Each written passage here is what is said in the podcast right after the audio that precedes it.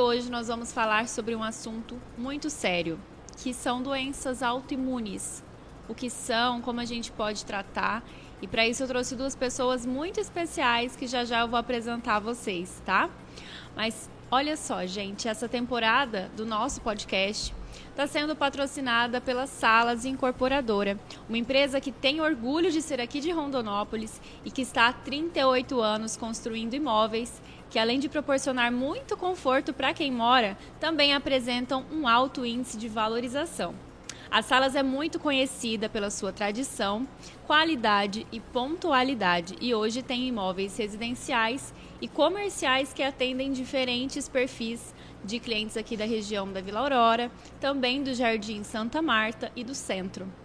Então, para quem está procurando imóvel já sabe, é só acessar o site www.salas.com.br e conhecer as melhores opções da nossa cidade. Combinado? E, bom, não sei se vocês já ouviram falar de doença autoimune. Eu tenho uma matéria aqui da Veja Saúde de maio deste ano foi um relato de uma paciente com neuromielite óptica. Quem já se aventurou em um labirinto sabe da ansiedade inicial que toma conta. Um misto de animação com a vontade de vencer e de não se dar por vencido. À medida que percorremos o caminho, aparecem as dificuldades. A mente dá um nó e você se confunde, questionando se já passou ou não por aquele corredor. A angústia vem, a fragilidade também. A dúvida faz a gente parar e avaliar as possíveis rotas. Qual o melhor lado? Para onde ir agora? O que fazer? A intuição e a coragem aparecem com respostas rápidas e você pensa: não dá para voltar porque eu nem sei o caminho da volta. É preciso seguir. E foi assim que eu respondi como é ter uma doença autoimune rara. É difícil, tem dias bons e ruins, mas principalmente é cansativo pelas lutas que precisamos travar. Penso que essas lutas são de uma vida toda, pois a cada momento algo diferente nos pega e nos revira. Eu pude vivenciar do lado de uma pessoa muito especial para mim, que também tinha uma doença autoimune. Foi a minha melhor amiga, que eu perdi ano passado, aproximadamente um ano. E hoje eu trouxe aqui a médica da Pri e uma amiga muito especial também que tem outra doença autoimune para a gente poder conversar sobre esse tema, porque eu acredito que é pouco falado, pouco estudado e está cada vez mais comum os diagnósticos de doença autoimune pelos dias que estamos vivendo, porque está relacionado diretamente à saúde mental. Então, bem-vinda, doutora Juliane Cunha. Muito obrigada pela sua presença. A Ju, já sou íntima, viu? A Ju, ela é médica pela Faculdade de Medicina de São José do Rio Preto, Hospital de Base, e tem o título de especialista em clínica médica pela SBCM, título de especialista em reumatologia pela SBR e pós-graduanda em medicina intensiva AMIB. Muito obrigada, Ju, pela Eu sua presença. E com certeza hoje você vai agregar muito no nosso papo por aqui. e também temos hoje a Talita, amiga pessoal, querida, obrigada por ter vindo. Eu que agradeço o convite. A Talita, ela tem 29 anos, é bióloga e tem mais outras coisas aí no currículo, viu? Está se formando em enfermagem, trabalha né, no, no, no setor administrativo também do hospital. E ela vive nesse mundo da autoimune desde 2017. Primeiro, o marido teve um diagnóstico em 2019 e em 2017 e em 2019 ela teve o dela, que é o lupus eritematoso sistêmico. Ela é a filha mais velha de três irmãs e é a primeira diagnosticada com essa doença. E depois a irmã do meio também foi diagnosticada, né, tá? Isso, isso mesmo. E é uma barra, né? Diariamente, imagino Todos que. Os dias sua família toda é, sofre com isso. Acordar, né? Todo dia eu falo que a primeira coisa que eu tenho que lutar quando acordo é com a minha mente. Todo Sim. dia. Sim. É, com é certeza. É, é, muito de, como eu disse no começo, está muito relacionada à saúde mental. E é um ciclo, né? Uhum. Você recebe o diagnóstico e como que você vai ficar bem com aquele diagnóstico? Então, Sim. você tem que lutar todos os dias para conseguir sobreviver. Isso é muito difícil, mas você é muito vitoriosa, pode Obrigada. ter certeza disso. Tempos você difíceis, né? Sim. Formam pessoas fortes. Com e certeza. Eu admiro muito a Talita, porque eu vejo a Talita faz muito tempo de que ela segura uma barra que não é só dela. Sim, eu imagino, né? Da essa frase inteira. é da bio do meu Instagram. É, viu? É bem isso mesmo, gente. É muito complicado, mas você é muito forte, muito guerreira. Obrigada. E espero que o nosso papo também seja é muito bom para você, muito leve, que você também agregue as pessoas que estão assistindo e nos ouvindo, que às vezes conhece alguém que tem alguma doença autoimune ou que acabou de receber o diagnóstico. Espero que seja também um acalento e uma esperança de que você vai conseguir e que tudo vai ficar bem, se Deus quiser, né? Então, para começar o nosso papo, eu queria perguntar para a doutora Juliane é, o que é uma doença autoimune, propriamente dito. O que, como, como você, definição, né, como você define? Isso, então vamos, vamos combinar o seguinte, para a gente saber o que é uma doença autoimune, a gente precisa saber como que o nosso organismo nos defende, né? Então a gente tem é, várias linhas de defesa no organismo e todas são para nos blindar, para nos defender, porque diariamente a gente está em contato com vírus, bactéria, com fungo e para isso nosso organismo ele produz, ele forma anticorpos que são específicos para aquele patógeno. Isso é uma situação normal. O paciente que tem uma doença autoimune, esses anticorpos eles perdem a capacidade de é, identificar que aquele órgão do corpo é seu eles passam a atacar. É como se os soldadinhos brancos do corpo começassem a auto-agredir. Então começa uma travam uma batalha interna. E os, o, como que o paciente começa a ver isso? O paciente começa a ver, olha, tem alguma coisa errada, eu estou muito cansada, né, Thalita? Sim. É uma fadiga sem fim, é uma canseira, aí pode começar na pele, pode começar com queda de cabelo, é o rim que não funciona, é o coração que não está bem, é o intestino que vai ter algum problema. Então, o nosso sistema de defesa está desregulado, ele está é, agitado, ele, tá, ele teve uma perversão e ele começa a, a atacar quem ele não deveria. Então é Entendi. é isso a doença autoimune, é uma luta interna contra ele mesmo. E os sinais podem vir de qualquer parte do corpo? Qualquer parte do corpo. Tem pacientes que começam com pequenas é, eles começam a demonstrar, vamos supor, lesões de pele, como no, na verdade o vitiligo, uhum. as lesões do lúpus, as lesões da esclerodermia. Uhum. Então eu estou puxando muita sardinha para as doenças autoimunes reumáticas, né? Mas na neuro também a gente vê esclerose sistêmica. Então tem, tem várias doenças que elas começam a dar os avisos, mas às vezes é difícil você juntar tudo e começar a olhar para aquilo. É. Então, maior parte das vezes o diagnóstico é tardio. Um exemplo clássico disso é o, o hipotiroidismo de Hashimoto, a tiroidite o paciente começa a ter fraqueza, começa a ter fadiga, o intestino preguiçoso, a unha que cai, o cabelo que cai, sabia? começa a engordar. E, minha mãe também tem, é, tem muita isso, gente da minha família que tem. Tem muita coisa geneticamente uhum. programada. Então isso você vê entre, entre os familiares. Sim. Então são famílias autoimunes, né? Às vezes um ou outro não tem o, o predomínio daquele tipo de, mas pode ter outro Entendi. outro tipo de doença autoimune que não seja aquela da família. E a importância do autoconhecimento nesse momento, Sim. né? De você perceber uma pequena alteração ali Sim. e correr atrás, né, gente? Os pequenos sinais, né? Sim. O organismo ele dá sinal, ele mostra pra gente que tem alguma coisa acontecendo. E isso que você comentou é muito importante porque nesses anos de pandemia, muitos pacientes, muitas pessoas perderam o time, perderam a janela de fazer diagnóstico, porque todos ficamos amedrontados, é, tivemos aí esses dois anos atípicos, então não se fez exame de rotina, não se fez acompanhamento. Então o que a gente está vendo agora é um boom, um super diagnóstico. Mas por quê? Porque nós ficamos dois anos parados, ficamos dois anos que a gente ficou só em função de Covid. E então... dois anos também que foram muito prejudiciais para a saúde mental de todo total, mundo, né? Total. Como lidar com uma pandemia? É, nessa geração não existiu pandemia. E principalmente Então, que é isso? autoimune, que tinha que se Sim, cuidar para não pegar também. Covid, Sim, porque não sabia exato. o que podia acontecer. É. É, hoje eu comento que saúde mental é um luxo. Quem saiu dessa pandemia com saúde mental, sabendo pelo menos se posicionar, né? Isso foi um, um grande avanço, Com certeza. porque foi difícil para todo mundo. Sim. né?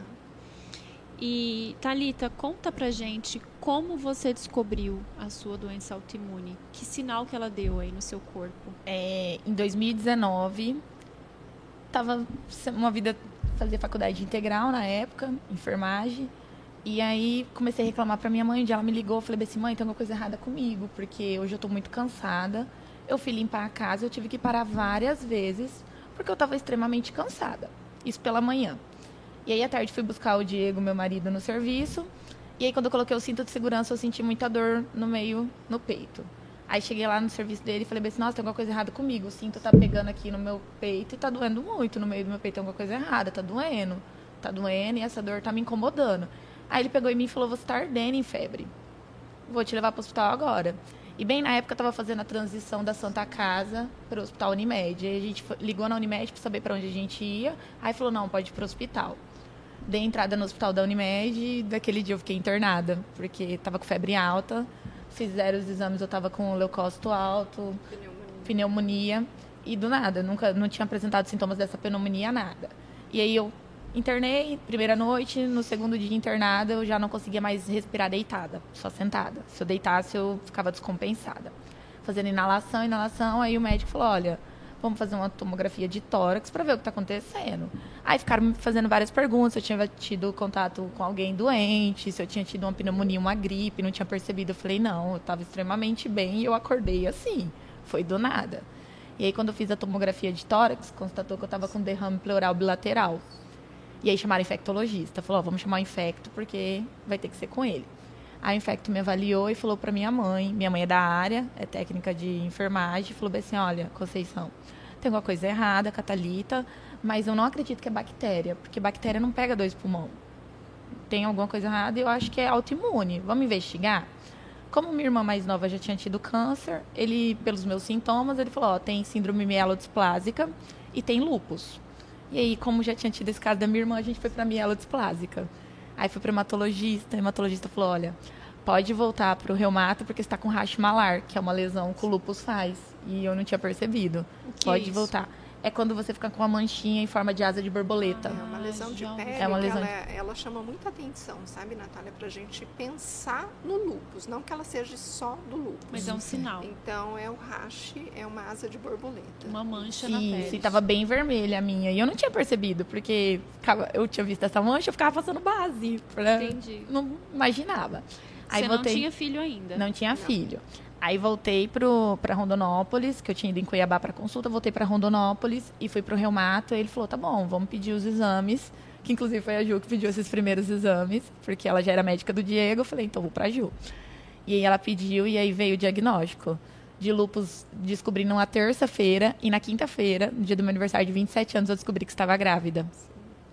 Então foi tudo Junto de uma vez, tudo junto. Nossa. Foi o diagnóstico da doença e a gravidez.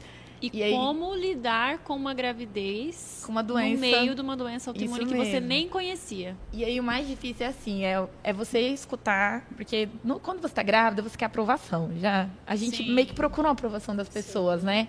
Então eu queria ser aprovada. E aí quando todo mundo sabia que eu estava com lúpus, todo mundo falava: "Você tá doida? Você tá grávida e você tem lúpus? Como assim? Isso não vai dar certo". Né? Você escutar, escutava de médico que era uma paciente bomba, Ah, se uma, uma gestante sem doença já é julgada, imagina uma gestante. gestante doente. Aí quando eu fui numa primeira consulta, o médico falou: "Onde você estava com a cabeça quando você engravidou?" Porque você tem uma doença autoimune, e ela é grave. A sua doença autoimune não, não manifestou de forma leve, ela foi já de uma forma grave. Então você estava com a cabeça, falei, ai, doutor, eu não sabia que eu tinha doença autoimune. Eu descobri a doença autoimune na terça descobri que estava grávida na quinta, foi tudo de uma vez. E aí, junto com esse diagnóstico, além do lúpus e da gravidez, eu descobri SAF, que eu estava com trombofilia, né, por conta da gestação, e tive que começar a fazer uso da enoxaparina. Todos os dias tomava uma picadinha na barriga ou no braço. Até vale a pena a gente comentar, né, Thalita, que uma doença autoimune com uma gravidez, a gente tem que esperar pelo menos o paciente estar em remissão. O caso da Talita, a Talita uhum. descobriu a doença e descobriu a gravidez. Então aí é tratar o que dá para ser tratado. Sim. Agora, quando a paciente sabidamente sabe da autoimune, a gente espera pelo menos uma remissão sustentada de dois anos para poder engravidar. Entendi. Não é que não pode porque o, a gestação em si, o organismo entende que ele tem que atacar aquela, aquilo lá, que não é, não é, é legal. É um corpo estranho, é, digamos. Exatamente, ele cria anticorpos. E o SAF, que é o síndrome do anticorpo antifosfolípide, que é o que a Thalita falou, é uma dessas manifestações. Então, o organismo ativa todos os mecanismos para ter trombose, que a trombose placentária é o que, na verdade, vai conseguir com que aquela gravidez não seja viável Entendi. que acabe perdendo. Tá? E, e, tem relação, por exemplo, ela ter engravidado e aí ter manifestado a doença? Não, a Talita já vinha antes com os sintomas. Entendi. Só que eram sintomas, sintomas soltos, então uma fadiga, Entendi. uma pleurite, porque eu também acho que até hoje que não era uma pneumonia, é. que era uma pleurite com derrame hum. pleural, que eram manifestações Entendi. já do lupus que estava vindo, que estava acontecendo, uhum. e aí aconteceu, né? Mas Deus sabe o que faz. O que né? faz. Ele coloca tudo na, na, na hora certa. Então, Sim. às vezes, ele te deu o Zé, o Zé Raul naquela época, porque agora a gente não conseguiria. eu falo isso, que ele é o meu né? motivo, né? né? Sim. Tipo, Deus sabe de tudo ele mesmo. Foi é, foi. Né? As pessoas falavam, como você tá dando conta, como você tá aguentando? Eu lembro, eu tenho o José Raul e ele precisa de mim. Inclusive, é por isso que eu sigo direitinho o diagnóstico. Quando eu fico internada, minha maior preocupação é o José Raul. Você sempre quis ser é mãe? estar bem, sempre quis ser mãe. Você de já era três. casada há quanto tempo? A gente estava com nove meses de casado. É. Nove meses de casado na igreja. Foi uma, um, o José Raul foi algo desejado. Algo desejado, momento. a gente queria muito. Esperando. A gente queria. Foi uma surpresa. Foi uma surpresa, mas, mas era, era desejado. É, desejado. Inesperado muito. desejado. Muito. Muito. Que legal. E então você descobriu e já começou o tratamento Comecei logo o tratamento na, da gestação, isso, você já começou gestação. o tratamento. E aí a gente levou a gestação, não foi tranquila. Eu até me, me questionava muito quando eu ia nas consultas, né, com, com os médicos, eu ficava questionando muito por que, que todo mundo era uma grávida 100% e eu não. Porque eu até brincava que eu me sentia a bela do crepúsculo. Porque Sim. tava todo mundo bem, e eu emagrecendo, e eu doente, e eu cansada, e eu de cama. A gente se compara muito, né? Muito, gestação. Por que, muito. que a fulana Tá bem tá, eu não? só tem barriga É. e eu engordei 10 quilos? Por que, que a fulana não tem hiperemese e eu tô tendo? Mas o que, que tá Sim. acontecendo? E assim, é do mesmo jeito que Deus te dá o diagnóstico, né? Porque eu falo assim, o que eu tenho para passar, você não vai passar por mim. É meu, sou eu que tenho É que passar. luta. É a primeira coisa que eu falei pra Ju. Não, Ju, se sou eu que tenho que passar, Vou vamos embora, eu vou passar, né? eu vou passar conseguir, louvor, vou passar sim. com louvor, Claro. com louvor, vou conseguir. Então assim, era meu. E eu fui levando da melhor forma que eu, que eu consegui. Sim. Por mais que foi uma gravidez difícil, é, do mesmo jeito que eu tive diagnóstico, eu tive anjos, tive a Ju. Meu obstetra na época foi maravilhoso. Ele falou bem pra gente. O Diego trabalha com porcentagem, virou pra ele bem assim, quantos por cento a gente tem de chance de dar certo? Aí ele falou bem assim, 10%. Aí o Diego falou, ah, eu trabalho com 1% no banco, então vamos embora, que os outros a gente dá conta.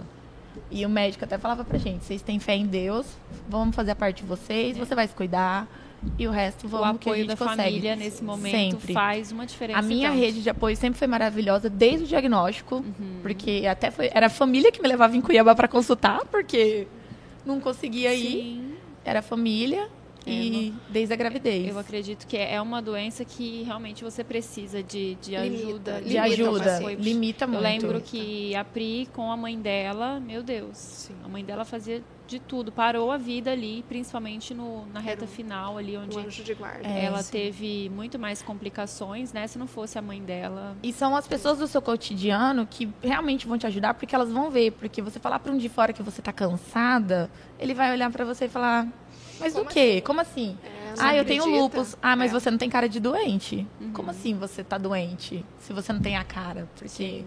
a doença não vem, a doença reumatológica, ela não vem estampada no seu rosto. Sim. As pessoas, eu até comentando isso com a, com a Thalita, as pessoas acreditam na sua dor e na sua fadiga se você tem a ferida aberta Sim. e sangrando, se tem dor, se ela consegue ver.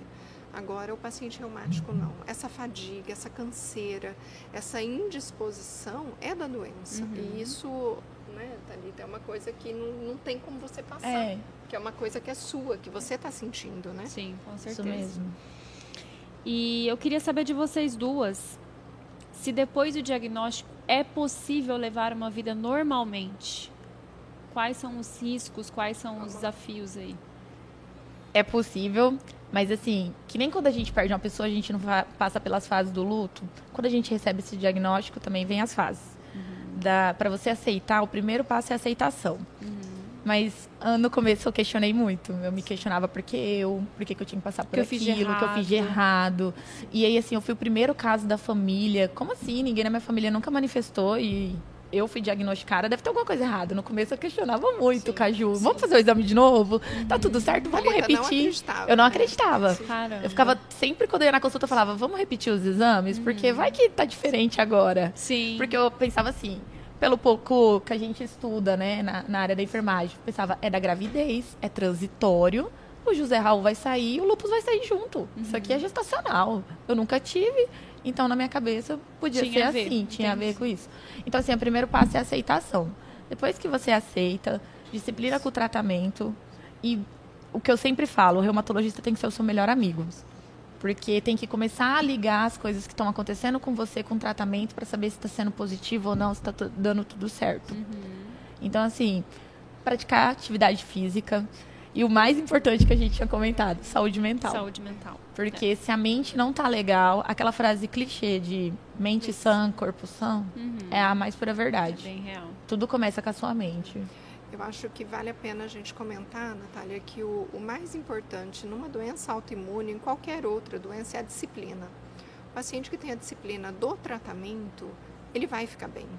Porque o, o que vem em volta dessa doença é um indivíduo geneticamente predisposto, que é onde os fatores eh, ambientais, hormonais e emocionais É um vão conjunto, né? definir isso para a gente. Uhum. Então, o paciente que tem a disciplina, que ele tem uma rede de apoio, que ele tem um suporte emocional, e nisso, todos os pacientes, a Thalita sabe, eu bato muito no pé da terapia, a psicóloga vai ser importante, porque tem algumas coisas que o autoimune ele começa a só pegar para ele, ele não sabe dizer não, ele não sabe, digamos que tocar o foda-se nisso, porque isso vai me detonar, eu não posso, eu tenho que ter o espaço.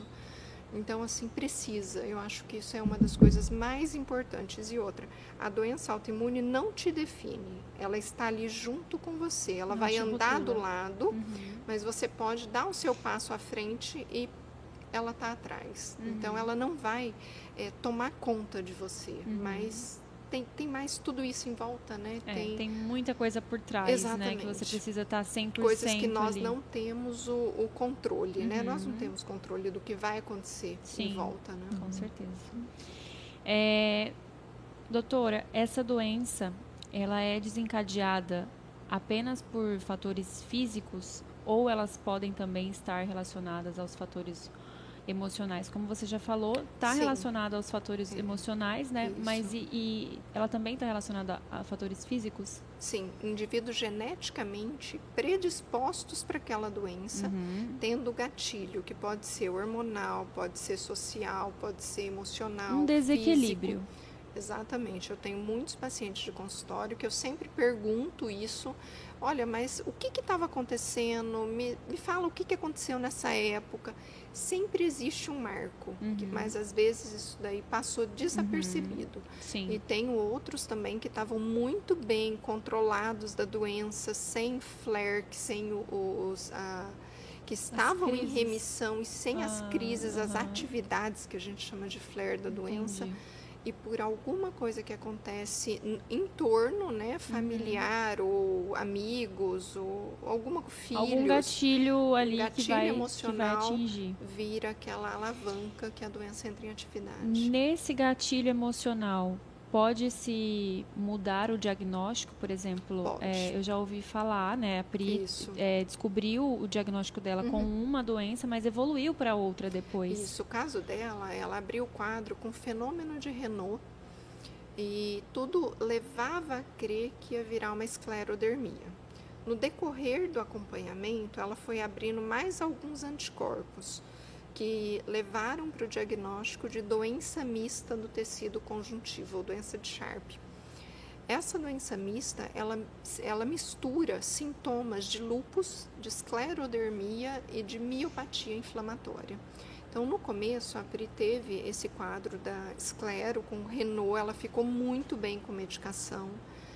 Ela passou um tempo sem nenhum sintoma e começou, foi logo no começo da pandemia, com muita dor muscular, mal-estar, fraqueza foi quando eu refiz todos os anticorpos e a CPK, que é a creatinoquinase, que é uma enzima da musculatura, veio estourada.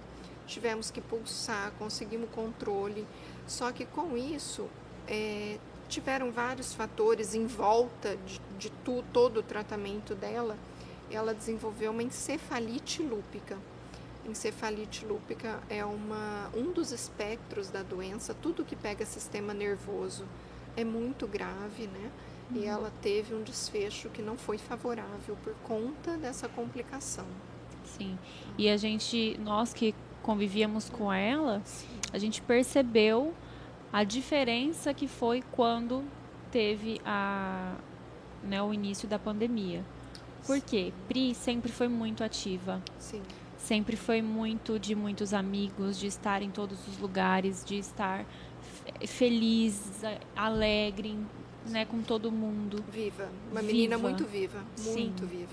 E quando veio a pandemia, eu lembro ela que eu lembro do dia que eu mandei um áudio para ela. Uhum. Eu falei, amiga, pelo amor de Deus, esse negócio Sim. é muito grave, você vai ter que ficar em casa, eu vou te prender em casa. Sim. Eu fiquei preocupada, porque assim, é, Frágil, na minha cabeça, né? né? Ela tem uma doença autoimune, Sim. esse negócio está solto, vai que atinge ela, ela está fraca e, e, e, piora.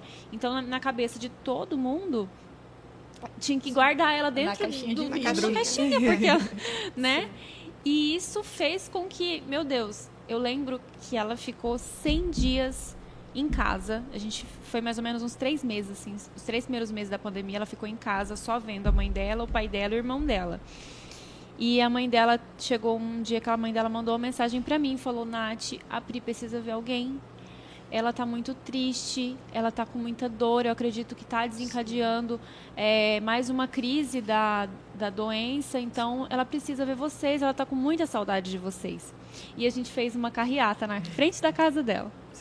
Passamos, todo mundo, foi todos os nossos amigos, cada um no seu carro, bonitinho, assim, a gente fez, a gente parou, fizemos uma roda, assim, ela de dentro do portão. Ela muito feliz. Muito, e a gente de fora, conversando, ficamos um tempão conversando. E aí a mãe dela no outro dia já mandou mensagem, nossa, a Pri já melhorou demais, Sim. ela nem tá mais com dor. Então, isso atingiu muito ela, né? A pandemia Sim. em si. E a gente cuidava para ela não pegar o Covid, mas ela piorou de outra coisa. Então, infelizmente, a saúde mental está 100% ligada, pelo menos no caso dela foi muito de saúde mental mesmo. Muito isso. E Talita, hoje você vê é, qual a pior dificuldade, dificuldade assim que mais te, te mexe com você é, nesse tratamento que você faz? Ah, tava, já tinha até comentado com a Ju sobre isso.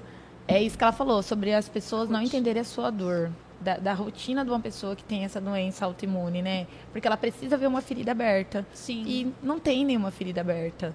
Como eu vou explicar para a pessoa que a minha mão amanheceu doendo do nada? Sim. Como assim sua mão amanhecer com a mão inchada? Uhum. Por exemplo, acordar com um quadro de neurite, sem, de neurite sem enxergar do olho direito, por exemplo. Como que eu vou explicar? Uhum. Aí tu me pergunta, o que, que você fez? Não fiz nada, eu acordei assim. É o mais difícil é isso, é você lidar com com as, com as pessoas que não entendem. Uhum. Hoje em dia a gente sabe que é por falta de informação, porque, Sim, que nem é você comentou, interna, é uma né, luta interna. É uma luta interna. É a, a cobrança externa. Externa, né? é isso. Porque imagina, eu tô lutando comigo para entender, tipo, Thalita, isso é uma crise. Você sabe que para você sair dela, você precisa melhorar a sua cabeça, você tem que estar bem com a sua cabeça, porque se você não tiver, você não vai sair daqui. Inclusive, na minha última internação, eu tive que ouvir isso dos outros, porque você fica tão balançada que você começa a perder o foco.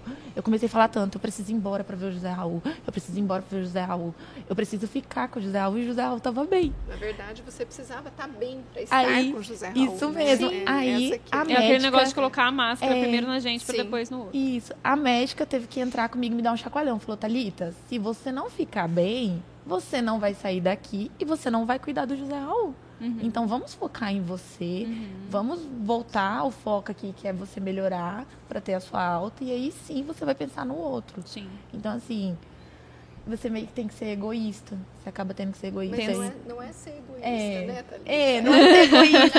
Você- Você tem que olhar pra você Sim, primeiro. com é. certeza. Mas é isso. Mas pros outros Porque é igual você falou egoísmo, no início, né? a luta é sua. É minha, Ninguém vai isso lutar mesmo. por você. Isso E isso mesmo. envolve você fazer o seu tratamento da melhor forma melhor possível. da forma possível. É.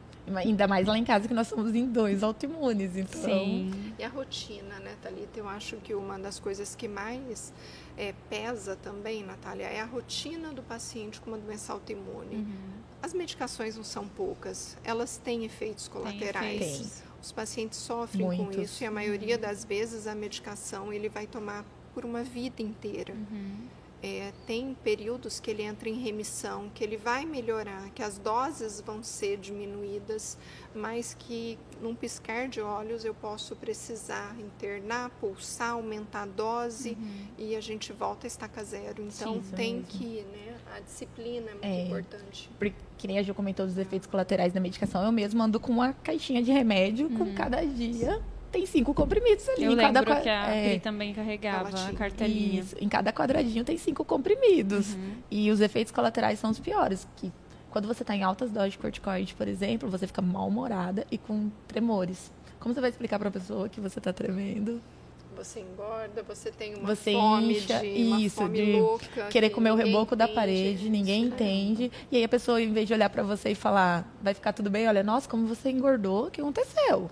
Sim, é o julgamento Nossa, alheio. Sim, é muito Você viu que seu rosto tá manchado? Você tá cheia de mancha? que é isso? isso? Em Como vez de assim? chegar e falar, você tá melhor, É. olha, eu tô te vendo muito bem. É. Aí, que nem no meu caso, do lúpus, tem queda de cabelo. Faz as alopécias. Isso. Você viu que você tá com alopécia? Por que, que você tá com- isso? Como assim?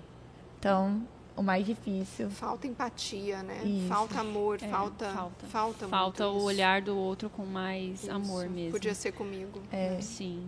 E eu lembro que uma das dos sinais que, que a Priscila tinha eram as mãos e bem frias. Geladas. Isso E é o ela fenômeno tinha, de Renault. E ela tinha muito frio, sempre muito frio. Sempre o cachecol Sim. e as luvinhas. E aí eu lembro que, assim, a Pri fez do limão uma limonada. Pra quem conheceu a Pri sabe o tanto que ela era fashionista, né? Sim. Eu saía com ela, gente, todo mundo de boas, assim, tal. Ela com chapéu, com um cachecol, com uma luva. Chiquérrima, Sim, assim, sabe? Sempre muito elegante mesmo, morrendo de frio ali nas mãos. E ela colocava a banca, É ela segurava. Ela tinha o estilo Ela dela, tinha, né? ela Sempre segurava muito. muito. Muito bem. Eu lembro que eu fui numa viagem de para Gramado e eu achei uma luva touch. Falei, vou levar É pra Pri. pra Achei ela, a pra ela conseguir mexer no celular fina nas luvas. Lembro perfeitamente. É isso, gente. É você encontrar aí, é, fazer do limão uma limonada mesmo. Porque vai ser a sua rotina daqui pra frente, né? Vai ser a sua, a sua vida. Sim. E o que eu via dela, Natália, até a Priscila está muito presente nessa nossa conversa, né? Então, o que eu via da Priscila era assim, ela nunca se deixou abater pela autoimune, não. Não. Andava do lado com ela, é como se ela colocasse uma coleira e estivesse ali. Sim, Andava ela com tinha ela. total, Total. controle da situação. Sim, tinha. E ela fazia de tudo para isso. Sim, eu lembro. É, bom, vocês acreditam que há algo a ser feito para as pessoas evitarem uma doença autoimune? Não, não tem como evitar doença autoimune. Uhum. Como a Ju disse, né? São indivíduos que estão pré... Geneticamente predispostos, né? Então, Sim. assim, não tem como a gente evitar uma coisa que a gente trouxe na nossa, ba- na nossa bagagem genética, né? Uhum. a nossa malinha, mas tem como a gente pegar os sinais. O que que Uhum. o que que está acontecendo comigo que eu tô diferente e buscar Uhum. ajuda. É bem isso daí. Eu acho que o X da questão é buscar ajuda. Sim. E aí entra a questão da terapia, né? Na- durante o E- processo da terapia eu aprendi muito que isso não é meu. Então, por que, que eu vou pegar uma coisa que não é minha? Então, eu consigo identificar situações que quando meu corpo começa a reagir, eu sei, tipo, não, calma, que isso tá desse jeito porque aconteceu isso, mas não é meu. Eu não preciso ficar com isso pra mim, passa pra frente para poder melhorar. Com o decorrer da doença, você tem que ter um autoconhecimento para conhecer os sinais do seu corpo, porque ele vai dar sinais. Nem que seja sinais silenciosos, mas Sim, ele vai dar mas tá sempre. ali, você mas se tá ali, conhece, você né? se Sim, conhece é. a ponto de saber que aquilo é um sinal Sim. de que alguma coisa tá errada. Eu tenho uma grande amiga, Natália, que é a minha médica intensivista, a Daniela. A Daniela costuma falar muito assim que a gente não tem que pegar papel picado no vento. Uhum. Ou seja, o problema dos outros. Sim. A gente tem que resolver o nosso, dar conta do nosso e o que deu. Sim. Se precisar, você vai ajudar, você vai desde que você seja chamado, você seja, né, é, pra ajudar, porque senão a gente fica pegando coisa que não é nossa. E eu acredito que assim, isso acontece em todos os ambientes que a gente convive, Sim. mas muito mais em casa, Sim. né? É, porque são pessoas muito próximas, que a gente ama muito. Então, eu acredito que faz muita diferença a gente saber o nosso lugar dentro, da nossa casa. Eu sou pequena, ele é grande, ele sabe resolver o problema dele, eu resolvo o meu. Até aqui eu posso ir, até aqui é dele, até aqui é meu. Eu acredito que isso faz toda a Isso diferença, mesmo. né? E ter qualidade de vida, acho que também faz diferença. O que é qualidade de vida? É você é, buscar estar num lugar agradável que você, com pessoas que você ama, fazer exercício físico, se cuidar, se olhar com mais amor, com mais atenção, Sim. né? Eu acho que isso diminui os gatilhos que a gente falou no final, Sim. né? Isso é muito importante. E você sabe, tá, se existe algum grupo de apoio aqui em Rondonópolis que passam pela mesma situação que você, até para quem está nos ouvindo, nos assistindo e está perdido aí. Em Rondonópolis eu não conheço nenhum grupo de apoio. Inclusive, assim, quando vocês falam da PRI, né, me sinto super íntima, porque quando a gente é doença autoimune, a gente acaba se conhecendo, sabendo Sim. da história e tal. Nunca soube qual era a doença da PRI, mas eu sabia que ela tinha alguma coisa autoimune pela, com- pelos amigos em comuns. E aí, assim, durante a gestação, eu seguia grupos no Facebook sobre trombofilia e lupus. Mas, como comentei com a Ju, eu parei de seguir porque não estava me fazendo mal, porque muitas pacientes não conseguiam levar a gestação até o final. Entendi. Perdiam os, os nenéns. E aí eu falava, ah, isso não é meu, né? Não vou, não vou pegar pra mim porque você acaba ficando impressionada. Aí eu, eu particularmente sigo uma menina que é de Campo Grande, a Aninha, que tem um Instagram chamado Menina e o Lupus, e eu adoro seguir ela. Porque ela compartilha muito da rotina dela. Ela fez do, do lupus, né? Da, da- do limão à limonada. Como que é o arroba? Arroba, é, a menina e o lupus. A menina chama o e Instagram o dela. lupus. Isso. Legal. E aí ela posta dicas de atividade, ela posta a história dela, ela tá em remissão, tá sem medicação. Então, assim, a intenção do- de quem tem uma doença autoimune em tratamento, minha intenção nesse momento é a remissão. É ver histórias É, inspiradoras, Inspiradoras, também, né? né? Não, não Histórias de- precisar tomar cinco comprimidos por É, dia. com certeza. Sair do corticoide é, é a principal. Meu É a maior meta. desespero. É a meta. Minha meta quando eu chego na consulta é: e aí, você vai diminuir o corticoide? Eu vou poder parar? Vamos fazer o desmame? É a nossa meta. Então, infelizmente, eu não conheço nenhum grupo na cidade. Seria até legal se É, tivesse. não, tem, não tem nenhum grupo de apoio, não. Eu acho assim, o, Thalita, os grupos de apoio são extremamente importantes. Importantes. Mas desde que as dúvidas de cada paciente sejam tiradas com o médico assistente. Sim, com certeza. Isso. Cada paciente é único. Os sintomas que um vai ter, o outro pode não ter. E que nem o que eu percebo, às vezes, na, na antessala do consultório, pacientes que têm doenças semelhantes acabam se conhecendo e um fazendo comparação. Então, teve paciente que já chegou e falou assim: Olha, por que, que você diminuiu o remédio da fulana e você não vai diminuir Diminuiu o meu. Não, porque você não é a fulano, você é o fulano e Meu seus Deus, exames é. estão assim e você vai tomar desse jeito. E não é para se comparar com o fulano que tem a doença há tanto tempo, ou que a doença é de outro jeito.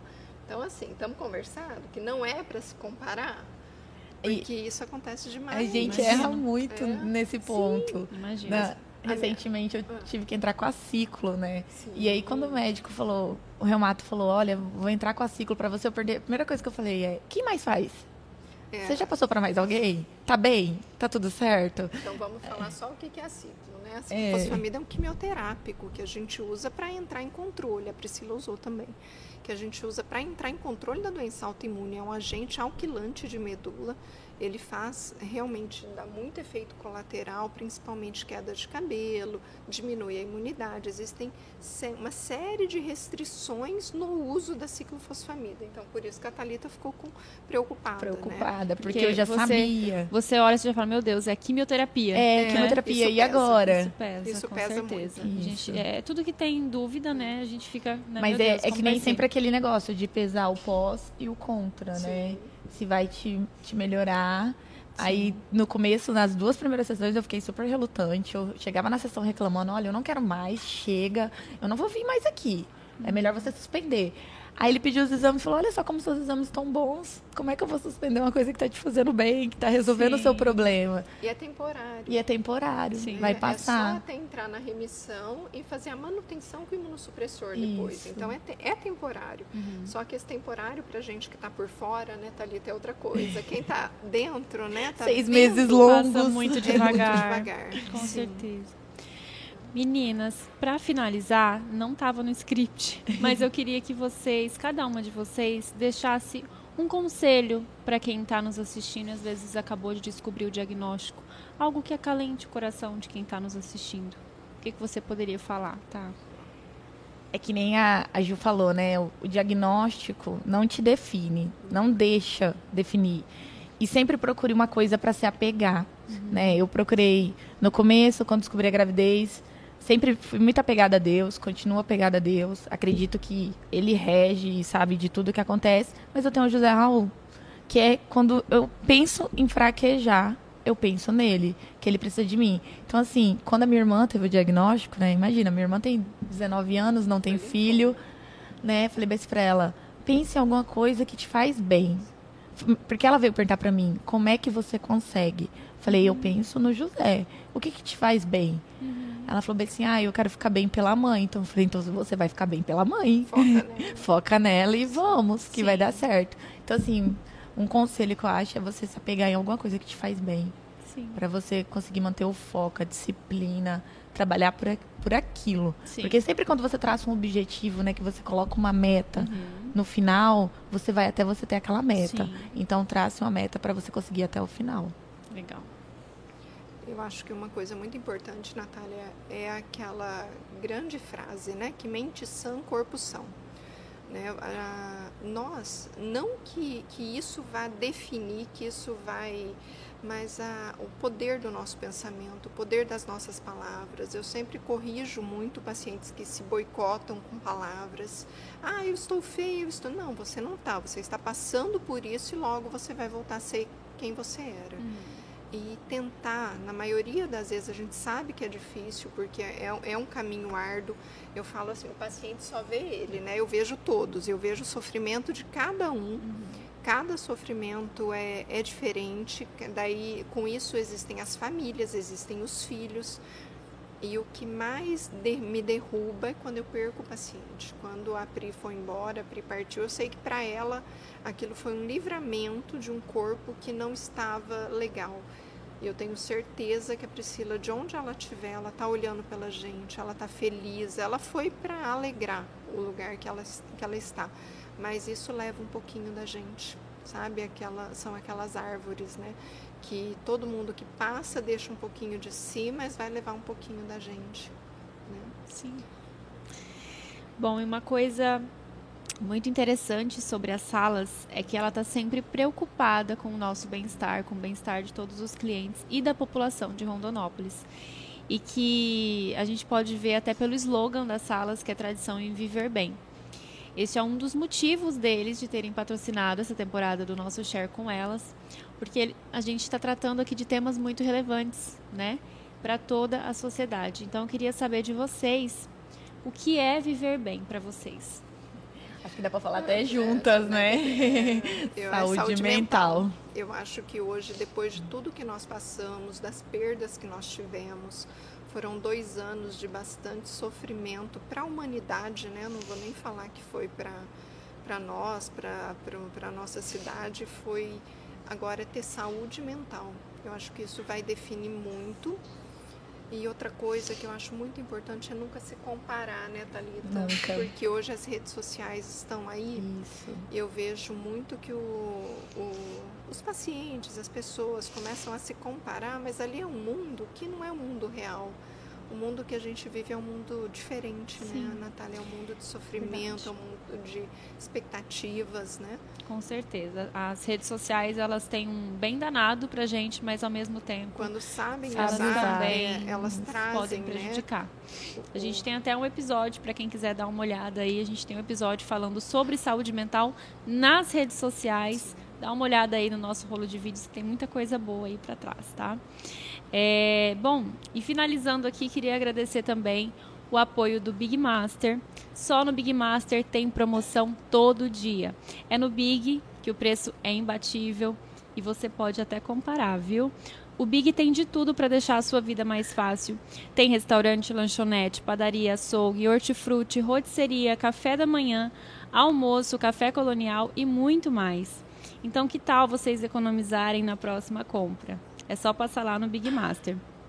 As redes sociais é @bigmaster underline Rondonópolis e por lá vocês vão ter a melhor opção de supermercado. Quem compara sabe, pode confiar. Pensou em economia, pensou em Big Master.